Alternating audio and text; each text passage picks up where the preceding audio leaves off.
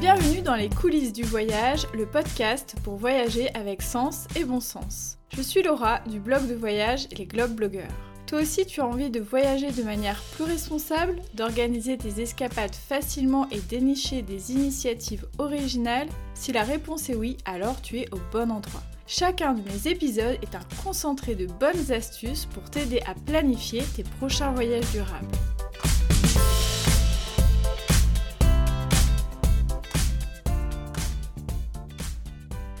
Hello, j'espère que vous allez bien. C'est parti pour un nouvel épisode des coulisses du voyage. Je continue à vous parler d'autres modalités euh, de voyage. Hein. Je vous ai parlé il n'y a pas très longtemps du voyage en autostop. Aujourd'hui, je vais parler de la manière de vivre le voyage qui consiste à allier travail et voyage. quand on mêle ces deux univers, ça forme un mode de vie qu'on appelle le digital nomadisme. Alors les digital nomades, ils exercent des métiers qui ont comme point commun de pouvoir être réalisés quel que soit le lieu où on se trouve sur cette planète. Il faut quand même avoir une connexion Wi-Fi, mais sinon c'est à peu près tout ce qu'il faut avoir. En tant que blogueuse voyage, je mélange par la nature même de mon métier ces deux univers, mais je distingue tout de même les moments de voyage et ceux de production dans mon bureau chez moi, comme je suis en train de le faire en ce moment même. Personnellement, j'ai pas fait le choix de devenir digital nomade. Je suis euh, voilà, sédentaire pour plein de raisons euh, personnelles, mais ce sujet m'intrigue et avec l'explosion du télétravail, je pense que c'est un mode de vie qui peut s'ouvrir à de nouvelles personnes ou en tout cas euh, commencer à les titiller. Je me suis donc dit que ce serait intéressant d'échanger avec une personne qui vient tout juste de franchir le cap pour qu'il nous raconte un peu sa jeune expérience en la matière et ça tombe bien puisque je collabore actuellement avec euh, Génération Voyage, donc un média de voyage qui a lancé toute une ligne éditoriale autour euh, du tourisme durable. Et ils avaient justement sous le coude un jeune data analyst qui s'appelle Romain et qui est depuis peu digital nomade. Donc j'ai décidé de l'inviter à mon micro et je vais l'accueillir tout de suite.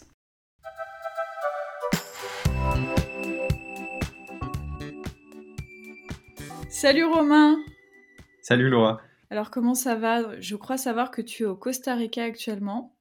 Bah écoute, ça va très bien. On a un, petit décalage horaire tous les deux. Là, il est assez tôt chez moi. il fait déjà, déjà très très chaud, donc euh, ça peut que, que aller. Oui, effectivement, on n'a pas le même climat, je te confirme. À Grenoble, aujourd'hui, c'est plutôt euh, vent très très frais. Donc Romain, tu vas nous parler aujourd'hui euh, du sujet du digital nomadisme ou tout simplement du fait de voyager en travaillant ou de travailler en voyageant. C'est toi qui vas nous dire un petit peu euh, ces subtilités-là, euh, ces nuances qui peuvent euh, exister. Qu'est-ce qui t'a donné envie d'avoir ce mode de vie pour quelques mois? Alors pour moi, il y a, deux axes. Le, premier, c'est tout simplement le, côté un peu carriériste et, l'ambition professionnelle. J'avais un petit peu peur de, couper tout sur le, le, plan professionnel, donc je me voyais mal partir sur sur une longue durée, voyager et, ne plus du tout mettre les mains dans le, dans le côté pro. Et justement, l'autre enjeu, l'autre axe, c'était le fait de partir suffisamment longtemps pour pouvoir profiter du lieu sur le, enfin, que je découvrirais. Donc si je comprends bien, tu avais ce projet de voyage en Amérique du Sud, mais tu ne voyais pas euh, tout couper et ne faire que voyager. Exactement, ça c'était euh, dans, mon esprit, hein, moi qui avais assez peu voyagé finalement euh, hors Europe, même pas du tout avant ce voyage, je m'étais dit que je n'arriverais pas à profiter autant euh, sur une si longue période en coupant euh, tout, le, tout ce côté pro. Alors ça, c'est une perception qui, qui, est propre à moi. Hein. J'imagine que ça, ça, dépendra des gens. Mais moi, je me connaissant, je savais que ce serait un, ce serait un frein dans mon voyage que de me dire, euh, bah, je mets ma, ma vie entre guillemets en stand-by pour aller profiter uniquement. Je sais que j'aurais eu un petit sentiment, alors peut-être un peu bête, mais de culpabilité, de me dire, je mets tout en pause. C'est finalement, c'est pas, c'est pas viable sur le, la durée alors que moi j'avais vraiment envie de construire quelque chose, un mode de vie potentiellement sur, sur du, long terme. Alors c'est marrant que tu dis ça parce que moi c'est tout l'inverse. Je suis partie aussi longtemps en Amérique du Sud, à peu près euh, un an. Mais alors moi j'ai tout coupé. Hein. Pour le coup j'avais aucun scrupule, aucune culpabilité à ne pas travailler.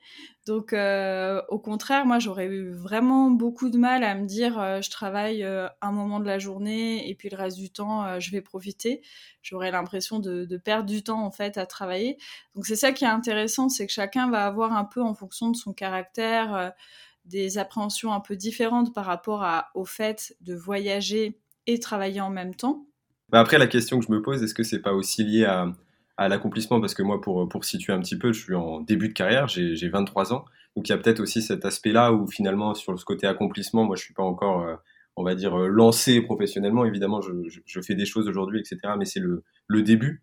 Donc il y a peut-être aussi ce, ce facteur-là qui, qui rentre en compte dans, ce, dans ces choix-là. Avant de te lancer dans ce voyage-là où donc tu travailles en même temps, quelles idées toi tu avais au sujet du digital nomadisme? Parce que c'est un terme, une expression qu'on entend depuis déjà un petit moment. Il y a pas mal d'images qui tournent autour de ça. Moi j'ai ma propre idée, mais toi quelle idée tu t'en faisais? L'idée que je m'en faisais, elle était un petit peu cliché, je pense. Hein. C'est euh, ce qu'on voit sur les. Alors je sais pas si on a tous les mêmes, mais sur les publicités en ligne des, formateurs qui sont au bord d'une piscine avec un cocktail ou des choses comme ça évidemment, ça, c'est ce qu'on voit le, le, plus souvent.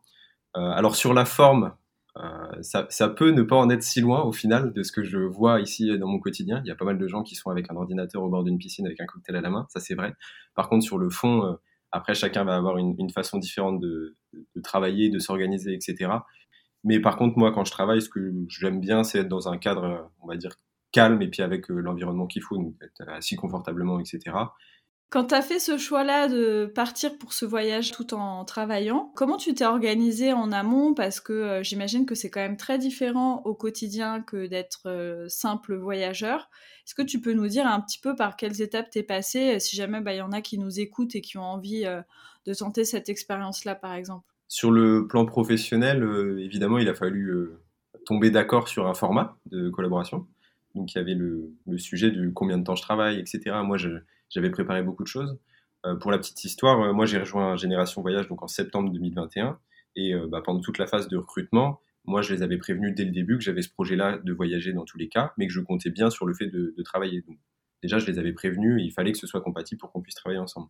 Il s'est trouvé que c'était compatible, mais après, il a quand même fallu avancer un petit peu et puis envisager le, format idéal pour que ça se passe le mieux possible. Et on est tombé d'accord sur un format de mi-temps finalement. Donc ça, je pense que ça y joue beaucoup dans la qualité de, mon voyage, parce qu'aujourd'hui, je suis pleinement satisfait de cette équilibre que j'ai que j'ai trouvé. Euh, donc ce, mi-temps, ça, ça, me permet justement de profiter euh, pleinement l'après-midi et puis le matin, par contre, je sais que je suis focus. En général, c'est comme ça que ça se passe. Mais euh, cette souplesse-là, elle est possible aussi du fait de, mon poste. Moi, je suis data analyst, donc ça veut dire que j'ai souvent la tête dans les, tableaux, les outils de visualisation, ces choses comme ça, donc dans la donnée. Euh, ce qui veut dire que forcément, je suis pas en contact direct avec des clients, par exemple, je suis pas un commercial ou autre. Donc, euh, tout ce qui est rendez-vous, etc., c'est finalement qu'avec mes collègues, qu'avec l'équipe. Donc, il n'y a pas de, de, grosses contraintes de ce côté-là. Je pense que ça, ça aide beaucoup au niveau de l'organisation. Après, sur le côté euh, voyage en tant que tel, sur la partie organisation, ça s'est fait à deux, donc avec, euh, avec ma copine, avec Valentine, avec qui je, voyage en ce moment. Et donc, on a préparé étape par étape en fonction de nos envies. Donc, on savait qu'on avait envie de fuir un petit peu l'hiver en France, donc on a choisi une destination où il fait beau, et bah, pour le moment, on n'est pas déçu. Enfin, des destinations plutôt où il fait beau. Donc, on a fait Panama, Costa Rica, et puis après, ce sera le, Mexique. Voilà, donc il y a eu ces deux parties-là, en fait. Premièrement, valider le fait que ce soit réalisable côté pro. Moi, c'était un des prérequis pour voyager euh, sereinement, comme je te disais tout à l'heure. Et puis après, toute la partie orga, où finalement, en fonction de la durée que moi j'avais réussi à obtenir, on a pu construire le voyage. Il y a à la fois les métiers qui se prêtent, euh, j'ai envie de dire, naturellement au digital nomadisme parce que c'est des métiers euh, liés au web, etc. Et parce qu'on est freelance, donc on n'est pas forcément euh, dépendant euh, d'un patron. Et puis, il y a aussi tous ces travails-là, on le voit bien avec l'émergence un peu du télétravail, qui sont pas forcément naturellement faits pour le digital nomadisme mais qui finalement peuvent aussi se négocier avec son ou ses employeurs. Et puis, euh, ça peut être aussi une question euh, d'organisation et de vision qu'on a euh, du travail. Là, tu n'étais pas forcément freelance, tu travailles avec une entreprise en particulier, et le poste n'était pas forcément fait pour quelqu'un qui voulait le faire à distance. Exactement. À la base, c'était pas du tout prévu, c'était pas dans la fiche de poste, c'était pas dans tout ça. C'est finalement un peu moi qui ai créé cette, euh, dynamique-là en, en, venant avec mes, demandes. Et je pense que ce qui a beaucoup aidé, c'est que bah, les employeurs avaient déjà expérimenté un petit peu ce mode de vie-là, donc euh, travailler tout en, voyageant. Donc forcément, ils ont compris mon envie et puis ils ont été aussi hyper bienveillants. C'est même eux qui m'ont proposé ce format du mi-temps en me disant euh, il faut que tu prennes aussi du temps pour toi, pour profiter, pour, bah, pour t'épanouir dans ce voyage-là et pas seulement euh, bosser, sinon tu vas revenir déçu et frustré enfin, ce serait trop dommage. Alors, j'ai déjà parlé avec d'autres euh, digital nomades qui avaient euh, plus, on va dire, de bouteilles, d'années de digital nomadisme derrière eux. Et il y en a certains qui m'ont dit, finalement, on voyage pas tant que ça quand on est digital nomade. On vit plutôt la vie locale parce qu'on est, en fait, finalement, on habite à un endroit à un moment donné. On visite un petit peu, mais finalement, le travail, il peut prendre aussi énormément de place. Tu avais déjà anticipé cet aspect-là en balisant déjà bien, j'ai l'impression, quel temps était dédié au travail, quel temps était dédié au voyage. Est-ce que c'est un conseil que tu donnerais à d'autres personnes qui ont envie d'aller dans cette euh, direction-là? Un conseil, je pense que oui. Après, ça dépend évidemment de comment fonctionne la personne. Moi, je sais que de base, je suis plutôt organisé. Là, tu vois, j'ai un Google Agenda sur lequel le matin, j'ai mes j'ai mes missions pro et l'après-midi, je cale un petit peu ce que j'aimerais faire. Alors, ça ne veut pas dire que c'est booké euh, d'une semaine à l'autre, etc. Non, pas du tout. Je me laisse de la liberté. Mais ça reste que j'aime bien optimiser un peu mon temps, forcément, puisque la moitié de ma journée est prise par le travail. J'aime bien que l'autre moitié, je sois certain de, bien profiter et de, bah, ouais, c'est ça, de, bien profiter, de passer du, du temps aussi à, découvrir une région, des gens, etc. Après, je sais aussi, j'ai des connaissances qui qui fonctionnent pas vraiment comme ça. Même j'ai fait des rencontres avec d'autres digital nomades ici qui, eux, ont plutôt tendance euh, à faire un petit peu au jour le jour et puis à bosser quand ils ont envie. Donc ça veut dire qu'il y a des périodes de trois jours où ils vont bosser quasi non-stop et puis après ils peuvent passer une semaine sans, sans rien toucher. La petite particularité, c'est que moi je, je, je, veux pas faire ça parce que je veux garder un lien aussi avec l'équipe, avec mes collègues qui sont en France via des, petites réunions, etc. Enfin, je veux pas non plus leur faire subir mon mode de vie finalement, en rencontrant d'autres digital nomades, tu te rends compte qu'il y a plein d'organisations différentes et il y a plein de manières de vivre le digital nomadisme. Tu me disais par exemple que toi, tu avais choisi, euh, pour l'instant en tout cas, euh, d'aller dans des, euh, comment t'appelais ça, des Célina, des co-living. Est-ce que tu peux nous en dire un peu plus? Exactement. Bah, Célina, c'est un concept, donc c'est une entreprise qui a pas mal de sites dans toute l'Amérique centrale et puis un petit peu ailleurs. C'est ce qu'on pourrait appeler des, grosses résidences dans lesquelles il y a évidemment des logements, donc euh, différents types de logements, avec euh, bah, ça va du dortoir où finalement il y a plusieurs personnes qui sont dans la même dans la même chambre. Après, il y a des chambres individuelles euh, sans salle de bain, des chambres individuelles avec salle de bain, etc. Il y a pas mal de formats sur le, logement en tant que tel. Et puis après, il y a beaucoup d'espaces de, vie commun. Finalement, c'est une petite communauté à part entière de digital nomades dans la ville, en sachant que c'est souvent très très bien situé, donc c'est plutôt sympa de ce côté-là. Il y a de la vie autour. Euh, et donc ce concept-là, euh, ça a ses bons et ses mauvais côtés. Dans les bons côtés, évidemment, c'est que bah, on est capable d'enregistrer ce podcast parce que je peux avoir un, un lieu euh, un peu silencieux et une bonne connexion Internet. C'est que je vais aussi avoir des, des facilités sur la réservation de certaines choses euh, comme les excursions, etc. C'est aussi le fait d'avoir un certain confort. Là, tu vois, nous, on a pris l'option avec une salle de bain euh, dans la chambre parce qu'on n'avait pas forcément envie de partager. Toutes ces choses-là, c'est quand même un, certain confort. Par contre, sur les mauvais côtés, évidemment, je me rends compte aussi en discutant avec des gens qui vont alterner Célina chez l'habitant et hôtel, c'est que bah, forcément, en allant chez l'habitant, on découvre des adresses qui sont pas sur le guide du voyageur euh, un peu type. Donc euh, ça permet aussi de discuter avec les personnes, de se rendre compte que là et là, il y a, y a, des adresses. Donc moi, en fait, plutôt que de découvrir ces choses-là par des locaux, aujourd'hui, j'ai plutôt tendance à les découvrir en discutant avec d'autres digital nomades. Mais euh, je pense hein, que ça n'a pas la même saveur dans le sens où j'ai pas discuté directement avec le local.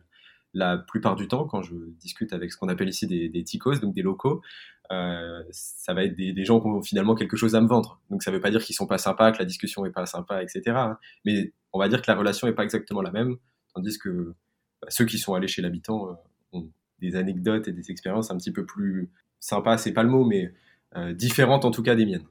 Pendant nos échanges, Romain m'a expliqué le côté pratique de ces hébergements euh, spéciaux euh, digital nomades, mais c'est vrai qu'il a vu aussi les limites que ça pouvait avoir, et notamment le lien avec la population, le fait de vraiment s'immerger dans la culture locale et d'être en lien avec les locaux. Et ça, ça m'a beaucoup intéressé, puisque c'est vrai que dans la question du tourisme durable, le lien aux habitants, la place de la population, est vraiment un point euh, central. Donc je lui ai demandé de quelle manière il comptait s'y prendre pour euh, un peu rectifier entre guillemets ça au quotidien et quel enseignement il en tire pour la suite de son expérience en tant que digital nomade. Ça c'est quelque chose sur lequel je travaille en ce moment même justement, c'est d'essayer d'aller vers les gens, même si j'ai pas un espagnol parfait loin de là, euh, ni un anglais parfait, d'essayer d'aller de faire l'effort finalement d'aller discuter avec les gens parce que bah, ils vont pas venir à nous forcément. Là, on est dans une espèce de grande résidence de, bah pour eux, ils, nous voient comme des touristes. Hein. donc forcément, ils vont pas venir euh, juste pour discuter avec nous. Mais moi, par contre, que, je, dès que je sors, dès que je fais une activité, etc., j'essaye au maximum d'aller discuter avec les gens, même avec d'autres voyageurs qui sont pas forcément dans Célina, parce que ça permet aussi de récupérer des adresses et puis d'avoir une vision un petit peu différente. Donc il y a tout ce mélange-là, il se fait pas grâce au logement, il se fait plutôt grâce aux sorties que je fais. Et euh, ce qui est certain, c'est qu'à l'avenir, quand je revoyagerai, je compte bien essayer ce, mode de voyage qui est euh, le fait d'aller chez l'habitant. Ça, tous ceux avec qui j'en ai discuté m'ont dit que c'est finalement leurs meilleurs souvenirs, ils viennent de, choses qu'ils ont faites grâce à ces locaux ou alors d'échanges qu'ils ont pu avoir avec eux. Après, euh, je, pense que quand même, j'ai fait le bon choix en choisissant Célina pour un premier voyage parce que ça déjà, ça m'a beaucoup rassuré. C'est entre autres ce qui m'a permis de me lancer parce que évidemment, c'est quand même beaucoup de beaucoup de changements de, passer d'un bah, train-train quotidien qui fonctionne plutôt bien à euh, finalement aller faire ça un petit peu à l'autre bout du monde avec du décalage horaire en étant que tous les deux en ayant en connaissant personne autour etc donc je pense que c'est finalement ce, concept-là de, alors je dis Célina, mais il y en a peut-être d'autres, hein, de sorte de résidence tout en un pour le digital nomade. Je pense que c'est génial pour une première expérience. Et puis après, je pense qu'il faut y aller avec parcimonie, donc euh, peut-être aller dans, certains Célina à certains moments, et puis après, euh, le reste du temps, essayer de construire un petit peu son voyage autour de, de logement chez l'habitant, comme je le disais, ou, autre. Tu m'as aussi dit dans la préparation de, cette interview que tu te posais pas mal de questions autour du voyage durable, éco-responsable. Est-ce que le fait d'avoir cette expérience de voyage un petit peu différente, un peu euh, hybride, euh, ça te permet de te questionner euh, différemment sur le voyage? Et si oui, comment? Tu fais bien de le souligner parce que je, je suis content qu'on en discute aussi. C'est aujourd'hui, moi, le, ce tourisme durable, on en discute donc chez Génération Voyage parce qu'on veut lancer une ligne euh, là-dessus et on s'est rendu compte déjà euh, au point de départ en interne qu'on n'était pas vraiment, euh, en tout cas là je parle pour moi, que j'étais pas éduqué sur comment voyager de manière durable. et donc là, tout au long de, mon voyage, j'essaye de m'interroger, de voir si finalement j'ai fait les bons choix et comment je peux faire les bons choix à l'avenir. Et très souvent, le problème, le problème entre guillemets que je rencontre, c'est comment réussir à concilier donc le fait de vivre les, les incontournables entre guillemets d'une destination. Par exemple, moi, je voulais aller faire de la, la zipline euh, à côté du, volcan Arenal euh, au Costa Rica. Je voulais aller faire, euh, enfin, j'ai fait, je, compte aller faire du bateau, enfin, visiter les mangroves, voir les crocodiles, etc. Mais est-ce que ça, sur le plan écologique, c'est top? Honnêtement, je, ne pense pas. Donc, tous ces aspects-là, en fait, il y a, y a, toujours un questionnement entre, bah, je veux vraiment profiter de mon voyage, euh, et d'un autre côté, bah, bah, je veux aussi faire en sorte que je ne sois pas le, touriste euh, de base un petit peu old school qui, pollue et puis qui, s'en va une fois qu'il a fini. J'aimerais, on va dire, éviter un maximum. Et aujourd'hui, très honnêtement, hein, je ne sais pas comment faire ces bons choix-là. Je suis pas assez éduqué, j'ai l'impression, sur, sur tout ça. Donc petit à petit, évidemment, euh, j'en gagne. Mais aujourd'hui, c'est compliqué de savoir quelle activité choisir et pourquoi. En fait, ce qui nous est vendu ici, c'est surtout euh, bah, le prix du billet et puis euh, euh, l'effet waouh du, bah, je sais pas, tu, vas pouvoir toucher un croco, enfin je dis n'importe quoi, hein, mais tu vas pouvoir toucher un croco, il y a un singe qui va venir te picorer sur, sur le sur l'épaule, enfin des choses comme ça. Mais il n'y a pas du tout cet aspect-là de de tourisme un peu green, etc. Là où euh, dans d'autres voyages, par contre, je l'avais un peu plus ressenti. Alors, est-ce que c'est le choix de mes destinations? Peut-être. Est-ce que c'est le fait d'être dans un Célina où finalement on est dans une communauté où les gens sont pas forcément toujours soucieux? Peut-être aussi, je sais pas. Tu le comprends là quand je m'exprime, c'est encore un peu flou pour moi et je me pose plein de questions autour, autour de tout ça. Je dois vous avouer qu'à ce moment-là de la discussion avec Romain, j'ai été étonnée de la manière dont Romain était euh, très autocritique par rapport à son expérience et par rapport à son questionnement sur le tourisme durable. J'ai trouvé ça assez courageux euh, bah, de le dire, tout simplement, de dire bah voilà, je ne sais pas, euh, j'ai envie de faire mieux, mais je ne sais pas dans quelle direction aller. Ça m'a beaucoup interpellée aussi parce que c'est tout l'objet de ce podcast, et Romain souligne aussi que les informations, les offres, si je puis dire, autour du tourisme durable sont pas nécessairement celles que l'on trouve en premier lieu. Ce qu'on nous propose aujourd'hui, c'est euh, bah, l'exemple que je donnais tout à l'heure où euh, il y a un singe qui va venir te picorer sur l'épaule. Évidemment, au premier abord, ça peut paraître marrant, mais dans les faits, euh, je sais bien que c'est pas normal qu'un singe vienne sur l'épaule d'un humain. Sauf que tu vois, pour aller vers ce, ce type d'activité un peu plus nature, on va dire, bah, il faut sortir des sentiers battus, etc. Et ça, aujourd'hui, je trouve ça un petit peu dommage que on n'ait pas plusieurs options qui nous, qui nous soient proposées. Donc après, évidemment, j'ai aussi ma part de responsabilité là-dedans. Il faut que j'aille les chercher, ces activités-là. J'ai l'impression que c'est plus compliqué aujourd'hui de trouver une activité qui soit vraiment verte, verte au sens très large, hein, euh, que de, trouver le, truc un petit peu bateau où finalement euh, c'est l'usine à touristes. Hein. On, le voit bien, euh, j'ai fait du, snorkeling dans, dans de l'eau transparente au Panama avec les étoiles de mer, etc. Et puis juste à côté, on avait le gros bateau avec la, la, banane tractée, la grosse bouée tractée qui passait à fond de cale. Enfin, c'était, tu vois, c'est ce genre de paradoxe où tu te dis, bon, bah, c'est pas comme ça que j'imaginais la chose, en tout cas. Je trouve qu'on n'écoute pas suffisamment parfois son instinct ou son bon sens parce que souvent quand même, tu, tu le disais justement avec l'exemple du singe sur l'épaule, tu sais instinctivement que euh, c'est pas normal d'avoir un singe qui vient grignoter dans la main. Donc quelque part, rien que ça, ça peut être tout de suite déjà un indicateur sur le fait que euh, l'activité, entre guillemets, elle est un peu déconnante ou en tout cas, elle n'est pas complètement vertueuse. Et puis, on est aussi énormément influencé aussi euh, par euh, les réseaux sociaux, etc. Et des fois, je pense qu'on a aussi envie de faire ce que les autres ont fait parce que c'est sensationnel, parce que c'est exceptionnel.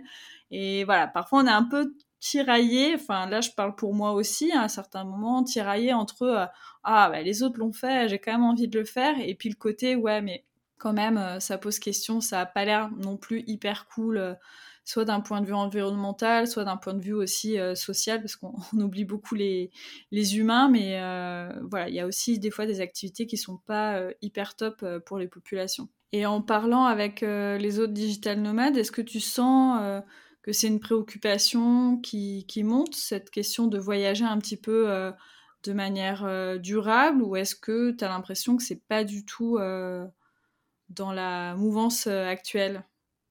Si je suis très honnête avec toi, les gens que j'ai rencontrés jusqu'à présent sont pas forcément dans, ce, dans cette mouvance-là. Enfin, c'est pas un sujet qui, qui vient tout de suite. après, c'est peut-être aussi parce que moi je l'aborde pas, mais eux, de manière naturelle, ne l'abordent pas non plus. Donc je me dis que c'est que c'est pas, on va dire, dans leur, dans leur priorité. Là où j'ai un peu plus ressenti, on va dire, ce, ce souci écologique, etc., c'est dans les parcs qui sont un peu plus, euh, un peu plus reculés ou dans des sites qui sont vraiment, euh, vraiment davantage protégés, etc., où là, finalement, il y a, y a un petit peu ce côté explication et autres. Et dans ces parcs-là, justement, tu vas avoir tendance à rencontrer des gens, forcément, qui sont un peu plus, un peu plus soucieux de ces sujets-là. Et c'est là où, finalement, tu vas avoir des échanges qui vont se mettre en route avec des, des partages de bonnes adresses, etc., où tu as des gens qui sont plus dans cette... Euh, dans ce courant-là. Le constat que je fais en, le disant, c'est peut-être parce que justement, à, Célina, enfin en tout cas avec les gens que je côtoie ici, c'est pas forcément le, mode de, voyage qui a été adopté, alors que d'autres qui ont justement choisi de loger chez l'habitant, etc., etc., bah, eux ont des préoccupations plutôt vertes on va dire. Donc, euh, donc là aussi, ça me, ça me fait me remettre en question et me dire, bah, est-ce qu'il faudrait pas que j'aille chercher un peu plus, que j'aille à la pêche aux infos euh, auprès de ces personnes-là? Si j'avais aussi envie de vous parler euh, de ce mode de vie qu'est le digital nomadisme, c'est que je pense aussi que pour certaines personnes, ça peut être un bon moyen pour voyager durablement. Alors pourquoi je dis ça? Ça peut paraître pas forcément évident au premier abord parce que quand on pense digital nomade, en tout cas moi dans ma tête, c'était euh, quelqu'un qui euh, prend l'avion dans tous les sens, euh, qui change de destination tous les mois, etc. Mais on l'a vu dans cet épisode-là, il y a plein de moyens de vivre son digital nomadisme. Moi-même, je connais des digital nomades qui vivent par exemple en van, d'autres qui prennent pas l'avion, qui restent très longtemps dans la même destination. En fait, je pense que le temps, c'est vraiment une des clés principales aussi pour voyager plus durablement et pour éviter l'avion. Parce que voilà, si on a du temps pour faire des longs trajets en train, si on a le temps, euh, si on n'est pas obligé de revenir à notre point de départ pour continuer euh, son voyage, bah forcément on peut aller plus loin sans forcément utiliser euh, l'avion ou d'autres moyens euh, qui sont euh, polluants. Donc si on a cette philosophie de tourisme durable, on peut vraiment vivre un mode de vie en tant que digital nomade qui est éco-responsable. Pour ceux voilà, qui ont des métiers qui peuvent se prêter à ce mode de vie-là, ça peut être une option à considérer pour euh, voyager euh, plus loin tout en étant dans une démarche, dans une philosophie euh, durable.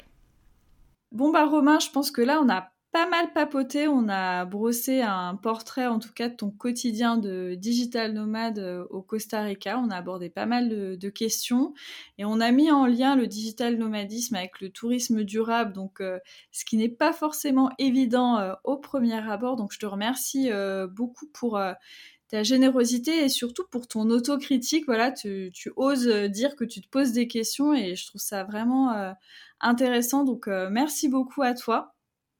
Bah, merci beaucoup Laura pour, euh, pour ton temps aussi. Et puis euh, maintenant, j'ai plus qu'à aller chercher des, des, réponses à mes questions. Voilà, tu peux écouter en partie euh, mon podcast. Alors toutes les réponses n'y figurent pas, mais en tout cas, il y a quelques petites ressources, je pense, qui peuvent t'aider à sur certains questionnements que tu as à l'heure actuelle. Et puis, c'est aussi bah, en faisant, en cheminant, qu'on apprend et qu'on devient meilleur dans ses voyages. Voilà, personne n'est parfait et l'important, c'est d'essayer de s'améliorer au fur et à mesure. Donc, euh, bah, donc euh, bah, profites-en bien euh, pour nous tous et puis à très vite. Merci beaucoup, à bientôt.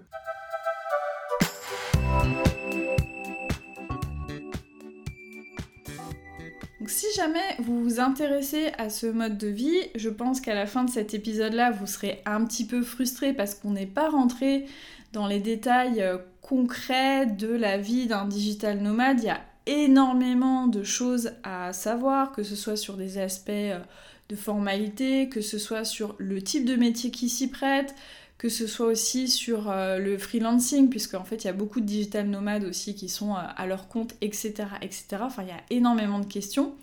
Donc si vous voulez en savoir un petit peu plus, je peux déjà vous faire deux recommandations. La première recommandation, c'est le compte Instagram de Nomad Pass. Donc eux, ils font énormément de conseils, de ressources euh, sur le digital euh, nomadisme. Donc voilà, si c'est un mode de vie qui vous intéresse, n'hésitez pas à aller regarder euh, ce qu'ils font. Et puis j'avais envie aussi de mettre en avant euh, mes copains euh, du blog Novo Monde qui eux sont euh, digital nomades depuis pas mal de temps, qui ont plein plein d'expériences en la matière. Ils ont des expériences en co-living, ils ont des expériences en van, etc., etc. Ils ont une très très belle philosophie de, de voyage, donc ça pourra aussi vous donner d'autres manières voilà, de vivre le digital nomadisme. Je vous remercie énormément pour votre écoute. N'oubliez pas les 5 étoiles et les commentaires sur Apple Podcast. Bon, j'ai beau le répéter, ça a pas l'air de trop trop marcher, alors je continue jusqu'à temps que ça fonctionne. Voilà. Et je vous dis à dans 15 jours pour le prochain épisode.